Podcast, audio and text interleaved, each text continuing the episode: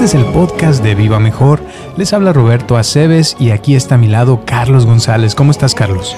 Estoy viendo y escuchando a las personas que se están preparando porque en esta época se celebra el día de San Valentín, ¿verdad? Ya en este fin de semana que viene, mucha gente ya se está preparando con sus regalos y haciendo reservaciones para ir a cenar y toda la cosa, ¿no?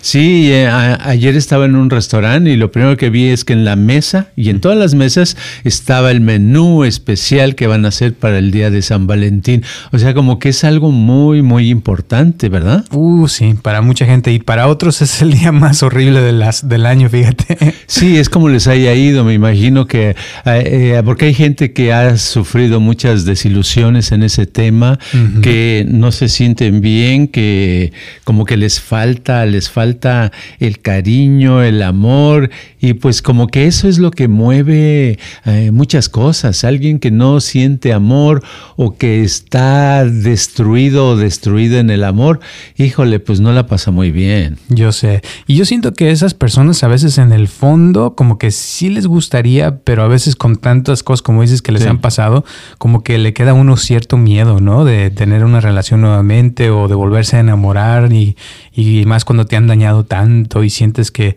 no puedes volver a, sentir amor por alguien, ¿no? Sí, eso me trae a la mente una mujer que una vez me, me, me, comentó, dice, ¿sabes qué? Yo ya no me vuelvo a enamorar no quiero saber de los hombres, ¿verdad? Dice, es más, odio a todos los hombres. Imagínate, fíjate. Sí. Y este, yo creo que cuando se pasa eso, que la persona tiene muchas desilusiones, pues ya se vuelve una persona amargada, triste, malhumorada. Eh, por cierto, yo tengo una vecina, una señora que tendrá ahorita unos sesenta y tantos años de edad y desde que vivo ahí, que son más de 20 años, eh, cerca de ahí, siempre que paso la veo a veces que está en el eh, cortando a la calle, o sea, la, la banqueta de su casa, la está limpiando, la está barriendo, pero se ve siempre con una cara de alguien que dice, ah, ¿qué hora va a ser de noche para ya irme a dormir? ¿Verdad? Eh, como que su día es vacío. Y digo, chin, qué feo ha de ser eso. Claro.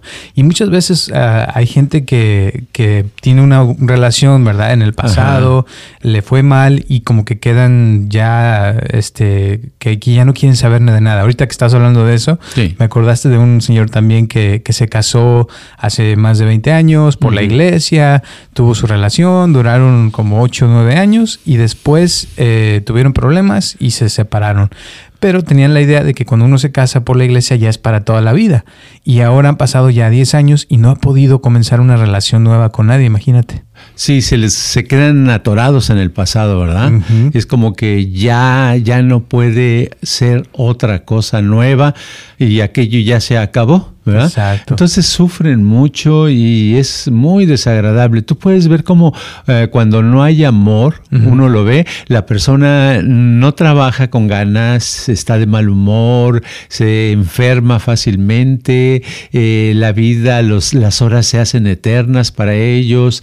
Eh, tienen un vacío, ¿verdad? Sienten como una especie de falta. Y sí, porque el amor llena huecos. Así es. Es por eso que el día de hoy el podcast se va a tratar de la importancia del amor y por qué es tan importante en la vida tener amor, no nomás propio, sino también de otras personas, ¿no? Sí, sí, es muy importante porque vivimos en una sociedad y tú lo ves cuando nosotros eh, nos rodeamos de algunas personas que nos estiman o que son amables con nosotros, se portan bien, nos sentimos mejor porque eso le da cierta motivación a seguir viviendo, ¿verdad? Y por eso en el amor, pues en el amor es algo eh, interno, algo que se siente. Y lo curioso es que cuando, cuando alguien, una persona está enamorada, se puede enamorar no de alguien muy, de una persona muy atractiva, sino puede ser una persona que, que tiene todo los defectos del mundo, pero para la persona enamorada lo, ve a esa persona como algo especial. Así es. Y en el pasado ya hemos hablado de que el amor es una vibración, es algo que se siente y que la persona, o sea, como una vez diste un ejemplo de alguien que se enamoró de alguien muy feo, ¿no? Así es. Pero que, que, se sentía, o sea, como que era la cosa más bella del mundo. Entonces, esa vibración que se siente, que se crea, eh, ya hemos también hablado de que es importante sentirla hacia uno y por uno mismo y crear el amor de adentro hacia afuera. Pero tú qué le dirías, por ejemplo, porque ya me han pasado con personas que, que hemos hecho podcast del amor y a veces me dicen, no, yo nomás oigo que van a hablar del amor y yo ya le corto porque digo, eso no es para mí. ¿Qué le dirías a alguien así? Sí, pues yo me imagino que son personas que les ha ido mal en el amor, ¿verdad? Porque cuando te ha ido bien, pues quieres saber, dices, ay, qué, qué padre, a ver qué más aprendo acerca de, de, este arte, que es el arte de vivir con amor. Y cuando la persona ha, ha tenido muchas malas experiencias, no quiere saber nada. Es como eh, si nos quemamos en la estufa un dedo, pues no queremos acercar otra vez la mano, ¿verdad? Entonces la persona con su comportamiento nos está diciendo que el tema del amor es algo feo. Yo me imagino que una persona neurótica, amargada, eh, malhumorada, no quiere saber nada del amor. Lo que quiere saber es del odio, de la destrucción, del coraje, de cómo gritarle a otros, cómo decirle sus verdades, ¿verdad? Porque muchas veces piensan que la persona que está enamorada es una persona que está en las nubes y que está fuera de la realidad y que de seguro no se ha dado cuenta, no ha puesto los pies sobre la tierra. Pienso que así piensa alguien que no se ha enamorado o no está sintiendo ese amor. Claro. Y fíjate, ahorita que estabas hablando, me acordaste de, de un. Hace poco fue una plática y, y, una señora estaba hablando de, de la oxitocina. No sé si has oído la. ¿Cómo no? Sí. Es la hormona del amor, ¿no? Le llaman. Y estaba diciendo que hicieron unos estudios porque encontraron unos eh, como ratitas en, en, el desierto. Y había dos tipos de, de la misma especie, pero eh, había dos tipos. Unas que, que llegaban, por ejemplo, el, el, macho y se tenía relaciones con la hembra. Y después el macho se iba a buscar otra y dejaba a la hembra embarazada y la hembra se encargaba de, de, de que nacieran los hijitos sí. y después los hijitos crecían y se iban también a seguir haciendo lo mismo que el papá hizo, ¿no? Y por otro lado, las mismas ratitas, pero de otro tipo, donde llegaba el, macho, se acostaba con la hembra, tenían, se embarazaba, el macho se quedaba, tenían a, los bebés, a los bebitos, y, y, después y el macho los cuidaba, ayudaba a cuidarlos a, que crecieran y todo. Pues esos hijitos, después, cuando ya crecían, se quedaban con la familia a cuidar a la siguiente generación. Entonces lo que descubrieron en este estudio es de que el segundo grupo lo que hacía es que la, la, el papá y la mamá lamían a los bebés uh -huh. y, y, después se lamían entre ellos mismos la piel, ¿no? Sí. Y después esa, esa, esa, al estar lamiendo encontraron que los, la, la, pareja se sentía, salía oxitocina, y o sea que sentían amor por uno por el otro, Ajá. una por dar amor y otra, los bebés al estar recibiendo las chupadas de, de, la piel, se sentían como que eh, sentían el amor de los papás. Entonces les daban ganas de quedarse con los papás y de seguir ayudando a la familia y ese mismo proceso después a la siguiente generación lo sentían y así continuaba eh, esa cosa de que se querían quedar unos con otros, imagínate. Sí, eso me recuerda a una psicóloga que se llamaba Virginia Satir. Uh -huh. Era una de las primeras psicólogas que se dedicó a hacer terapia familiar, ¿verdad? Uh -huh. Ok, y ella tenía una de sus frases es que decía, dice, todos los días al levantarte, eh, darle, recibe dos abrazos y da dos abrazos. Más tarde da otros dos abrazos y que en el día pases y que no, que no pases, que no termines tu día sin dar por lo menos 12 abrazos y recibir 12 abrazos, Qué porque padre. entonces tu vida va a estar, a estar, mejor. Fíjate, o sea, todo lo, la importancia de un abrazo, ¿verdad?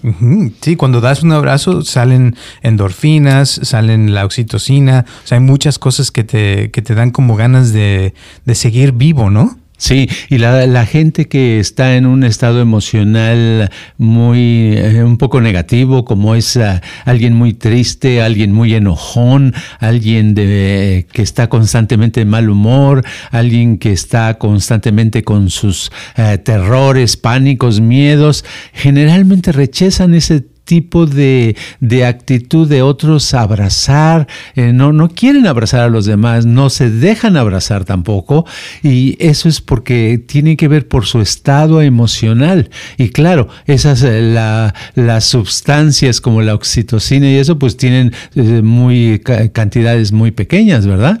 En cambio, una persona que está alegre, que tiene vida, pues se alimenta, se alimenta dando más cariño, más más amor. ¿Y, qué es lo que recibe? Pues más cariño, más amor.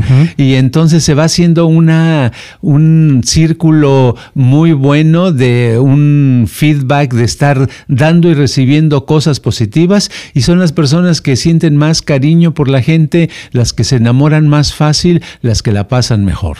Así es. Y hablando de eso, eh, también escuché que, que, si tú agarras, por ejemplo, tienes una mascota, digamos que no, no, puedes tener pareja, pero por lo menos puedes tener un perro o un gato, que el tener una mascota te agrega 10 años de vida, fíjate.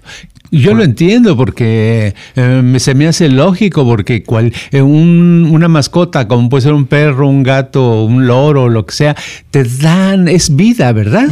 esa, es vida y esa vida se está comunicando contigo, tú te estás comunicando, tienes cerca y generalmente cuando tienes una mascota, pues la acaricias la mascota, ¿verdad? Claro. Y luego al, rato la quieres tanto a esa mascota que, que la gente no puede entender cómo le tiene, a esa cosa fea le tiene tan tanto cariño, ¿verdad?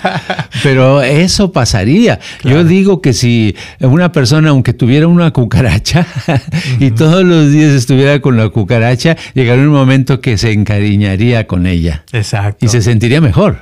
claro, porque es esa cosa de darle amor a algo, de ponerle atención, de, estarle, estar como sentirse importante uno de que te estás hasta ayudando a otra vida, ¿no? A que tenga, eh, de que le das de comer o que la cuidas de que no le vaya a pasar algo. O sea, son cosas que, que, son muy simples, pero a la vez pueden ser muy, muy poderosas. Y como te digo, 10 años de vida es mucho, ¿no? Claro. Y alguien dijo alguna vez que no hay límite para el amor que se puede dar. Exacto. ¿Verdad? Siempre, siempre no es suficiente todo el que des, ni es suficiente todo el que recibes. No tiene límites, no hace daño. No es como una eh, pastilla, dices, bueno, me voy a tomar un Tylenol, pues sí, te puedes tomar uno y te cae bien, pero no te puedes tomar, si tomas 10 o 20, pues te puedes morir, ¿verdad? En amor no pasa eso. Entre más recibes, mejor te sientes. Claro. Y cuando das también, o sea, el dar es como que también se siente uno mejor. Eh, por ejemplo, otro, otro ejemplo que dio esta mujer es de que hicieron un estudio donde pues, pusieron gentes a, que sintieran dolor por medio de un torniquete, ¿no? Y los pusieron a que dijeran, ¿no? Que del 1 al 10, el 10 más eh, te duele más, entonces este, le ponían ahí el número, ¿no? Y un grupo, nomás los pusieron a que se pusieran a hacerlo sin nada y ya pusieron cuánto les, les daba el dolor y después al segundo grupo, les, el dinero que les iban a pagar por el estudio, los, les hicieron que lo donaran a alguna causa, ¿no? Que ellos sintieran que era importante. Y después, cuando ponían al qué tanto les dolía, el dolor disminuía casi a la mitad, fíjate. El hecho de dar, de ser generosos, de, de no sentir ese egoísmo, como el que hizo que esas personas sintieran menos dolor y curiosamente les salía más oxitocina también en el cerebro.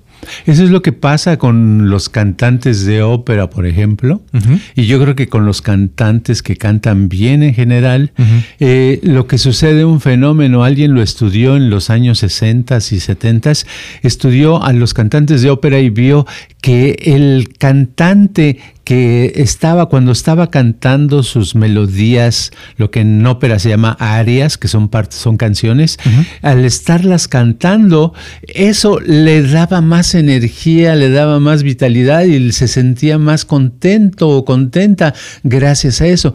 Pero es porque al estar proyectando su voz, al estar proyectando su voz con emoción, con qué es lo que está proyectando, vibraciones, ¿verdad? Entonces al proyectar ese tipo de, de vibraciones melódicas, está, se está escuchando también. Y al escucharse, está recibiendo esas mismas vibraciones que está creando. Y eso lo hacía que se sienta muy bien, ¿verdad? También esta misma persona hizo un, eh, estuvo estudiando a los monjes que cantan cantos gregorianos, ¿verdad? y, y, él contaba, decía que los, los cantantes de cantos gregorianos, los que están en los conventos, cantan no nada más media hora, sino cantan cuatro horas, cinco, seis horas diarias, imagínate, ¿verdad? Sí, yo sé. Pero dice que llega un momento que están en éxtasis, están como en un orgasmo, ¿verdad? están, pero padrísimo. Y que a los, al estar así, eso los pone porque es por el estar cantando, el cantar, el estar proyectando, el creando esas vibraciones, les están, se están retroalimentando. Y eso es lo que pasa con las emociones. Nosotros amamos y al rato nos sentimos padrísimo, ¿verdad? Y más cuando lo haces, o sea, eh, sin ninguna intención, eh, como ser egoísta, ¿no? Cuando das amor incondicional, que es, ahora sí que lo más elevado en el amor sería el amor incondicional, donde no te importa nada, o sea, realmente lo haces porque quieres a esa persona o quieres dar lo mejor de ti a esa persona o esa, ese animal o, o esa cosa, y eso, esa sensación de dar, de, de, de sentir como cierto placer, ¿verdad? De hacer cosas por los demás y ese, ese amor es lo que te mantiene con más vida. Y curiosamente, fíjate, lo que encontró esta mujer que fui a ver es de que eh, mientras más eh, estrés hay en la vida y más cortisol, que es la hormona del estrés, que te acaba. menos oxitocina hay en el cuerpo. Wow. Y, cuando más este, oxitocina hay en el cuerpo, o sea, más amor, menos cortisol hay y menos enfermedades, menos eh, problemas psicológicos, menos todo. Son opuestos ¿verdad? Totalmente. O sea que no puede ser eh, estar tranquilo, relajado y con mucho estrés. No, ¿verdad? Exacto. Entonces, esa es la, cuestión, aquí está la clave. Y lo curioso, tú decías que los que, que hacerlo sin egoísmo. Bueno, yo creo que sí, eh, eh, suena bien, pero yo creo que uno, te digo porque yo lo he experimentado también, a veces en, en épocas en que he dado y doy cariño, doy ayuda, doy esto, pero en realidad eh, yo siento que lo hago con egoísmo porque eso me hace sentir bien. ¿Verdad? Entonces se vuelve como una droga. Entonces yo pienso que la gente que ama, incluso la, la ¿cómo se llamaba? La madre, la madre María, ¿o cómo? ¿La madre Teresa? la madre Teresa, ya le estoy cambiando el nombre. Bueno, la Madre Teresa te apuesto que también tenía cierto egoísmo, que lo hacía porque ayudaba a mucha gente, pero porque se sentía bien, ¿verdad? Porque recibes, ese es el, el producto. Entonces, siempre recibimos algo tan padre el estar haciendo que nos dan ganas de estarlo haciendo más, ¿no? ¿No crees? Claro. Sí, y aparte, o sea, es como dices, te estás retroalimentando de lo mismo. O sea, lo que tú das es lo que recibes. Y, y la verdad, o sea, es como decíamos, es una vibración que se siente, se experimenta y si tú estás como el cantante cantando y haciendo que otros vibren en esa vibración, automáticamente te estás haciendo vibrar en esa misma vibración, ¿no? Exacto. A, mí me, me, me costó años darme cuenta o entender cómo es que uno se puede sentir mejor, cómo puede uno dar más cariño, más amor. Aunque no me lo preguntaba cómo lo puede uno hacer, sino eh, no sabía que había una manera que la tenía uno por donde quiera que uno estuviera, tenía uno la oportunidad para poder sentirse mejor, para poder ser más feliz, para poder tener más energía, para poder dar más amor a los demás. Y que eso todo eso lo que iba a hacer es que casi inmediatamente te iba a hacer sentir mejor. O sea que yo me iba a sentir más contento, más a gusto, con más cariño, con más amor, simplemente al dar amor, al dar cariño. Suena una cosa tan simple, ¿verdad? Pero a veces se lleva años el tratar de captar la, la simpleza de eso, porque es algo muy fácil. Fíjate que eh, hablando de los cantantes de ópera, también muchos de ellos se quedan sordos, ¿sabías? No, no sabía. ¿Y dices por qué dices que les gritan los demás? No, ellos se gritan a sí mismos, ¿verdad? Porque cantan con una voz tan fuerte, tan grande, que los primeros que escuchan son ellos. Entonces sus oídos llega un momento en que empiezan a, fallar, ¿verdad? Pero es eso, es el feedback, es la retroalimentación que reciben. Claro. Y curiosamente, fíjate, cuando uno está pensando pensamientos de amor, de armonía, de felicidad, el cuerpo obtiene más fuerza física. O sea, se han hecho estudios donde se, se, hace un examen, por ejemplo, de los músculos y la fuerza que tiene una persona, por ejemplo, cuando está pensando algo negativo y, y, cuando está pensando algo positivo de amor. Y curiosamente baja el 50% la fuerza física cuando la persona está negativa, cuando está pensando cosas que no están bien o de miedo o de, sentir este culpabilidad o, miedos de, que se arrepintió de hacer algo. Cosas así negativas te bajan la fuerza física y cosas de amor, de, armonía, de que quieres este, hacer algo por los demás, ser, generoso, te da más fuerza física, fíjate. Es interesante eso. Yo creo que es porque la energía cambia cuando estás de buen humor y cuando estás de mal humor, ¿verdad? Eh, pues uno lo ve cuando uno, si uno está eh, muy deprimido, está uno desganado y no quiere hacer nada, ¿verdad? Entonces, eh, lo único que hace uno es esperar que algo cambie, esperar que algo suceda. Quiere decir que la energía ahí está bloqueada, no es suficiente, está dispersa, está débil. Y cuando uno está muy contento, entusiasmado, la energía está viva, está como un carro nuevecito que funciona muy bien su motor, ¿verdad? Entonces yo pienso que eso es muy, muy natural. Y hablando, que te decía ahorita que estábamos hablando, que, mencioné de los cantantes de ópera que se quedan sordos, bueno, es lo mismo. Las gentes en general no nos quedamos sordas, pero nos podemos quedar amargadas, eh, sufrir, eh, tener mucho odio, alimentado de dónde? De nosotros mismos, ¿verdad? Porque odiamos a otros, nos enojamos con otros, estamos en desacuerdo con los demás, no nos gusta esto, no nos gusta aquello, eh, todo nos parece un chiste, pero cada vez que nos parece eso, ¿qué estamos haciendo? Lo estamos, nosotros somos los primeros que nos alimentamos de todo lo que estamos proyectando, ¿no crees? Y es porque eso es lo que traemos también por dentro, o sea, porque a veces ese odio lo sentimos por algo que nos hicieron en el pasado y que lo seguimos cargando en el presente, ¿no?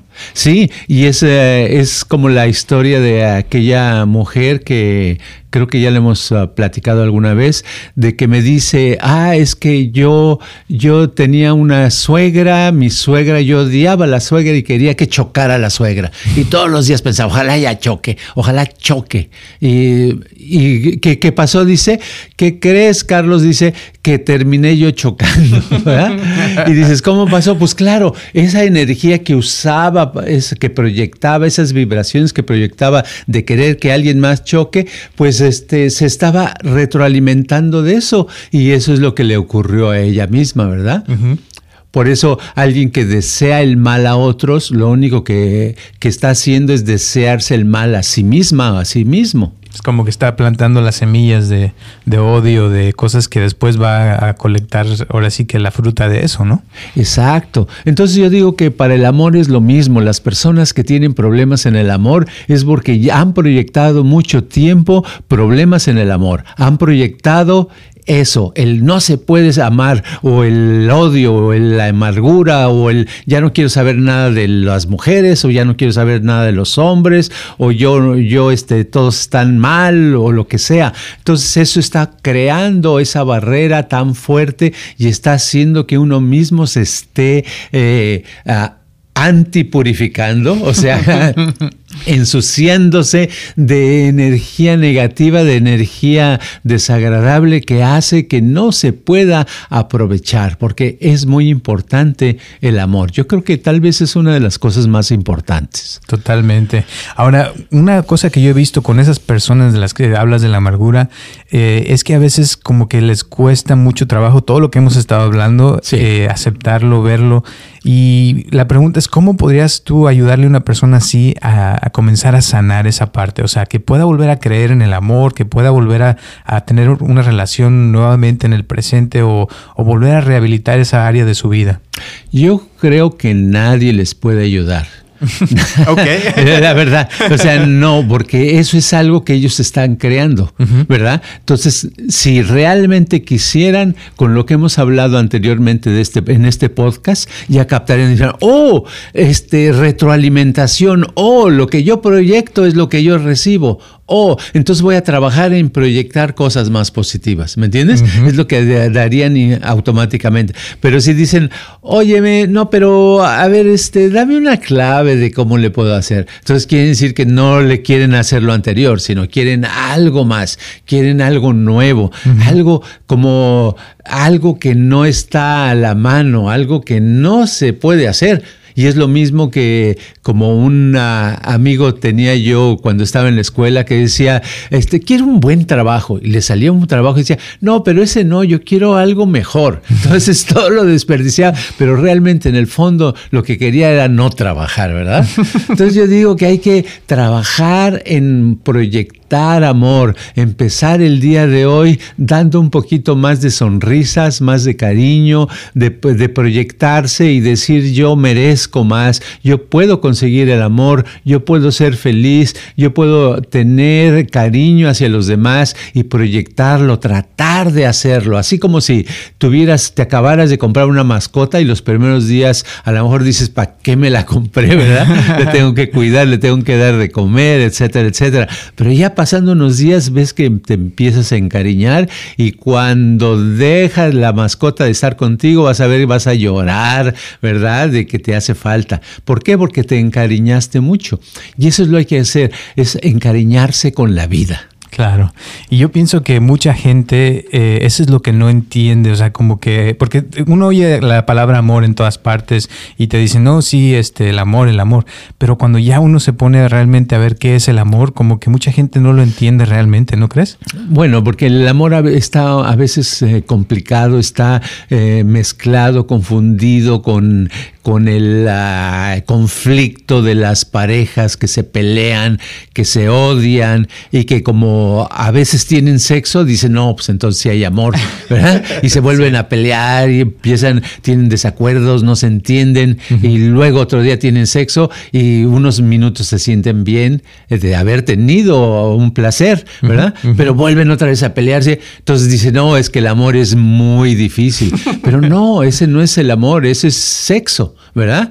Es sexo, eso es, es, normal, es algo biológico, pero no es, el amor abarca otras cosas, el amor abarca admiración, abarca cariño, abarca comprensión, comprensión entre el dos o más personas, eso es amor, eso es eh, que haya cariño, que haya dedicación, que se entienda, ¿verdad?